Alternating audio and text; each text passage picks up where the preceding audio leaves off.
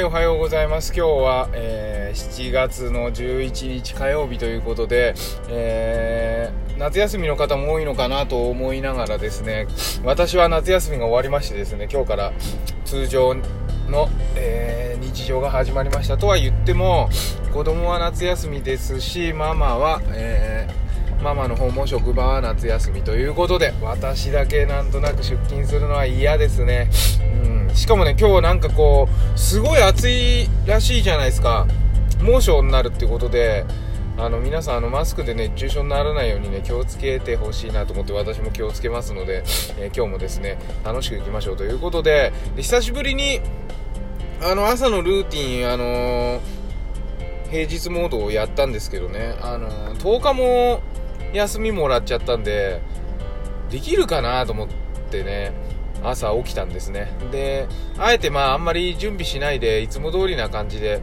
やったんですけど結構面白いもんで体って動くもんですね。なんかやっぱりこのラジオで前にも言ったかもしれないんですけどあのすごく大切なことだと思うんでもう一回今日お伝えしたいと思うんですけどあの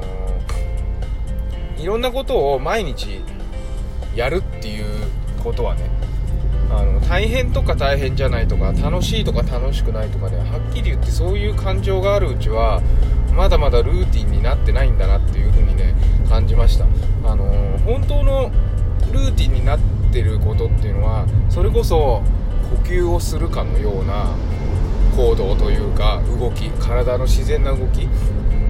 そういうことでできることなんじゃないかなっていうふうに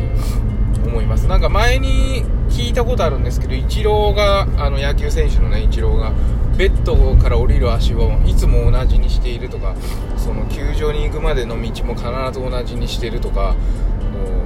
朝は試合の時はいつも同じものを食べるとかですね。本当にこうルーティンを作って最高のパフォーマンスができる状態をルーティン化するっていうことをね意識してたんじゃないかなっていうふうに思います、まあ、そこまでストイックに普通の人がねやるやれるかつとやれないでしょうしやる必要もないのかもしれないんですけどそういうことってねすごく大切なのかなと思いますね。最高のパフォーマンスを発揮するには結局脳の動きがですねフローの状態とかですねそういう状態になって、えー、実は単純作業で体が動く状態あのいろんなこといろんなこう回路が働いて動くんじゃなくて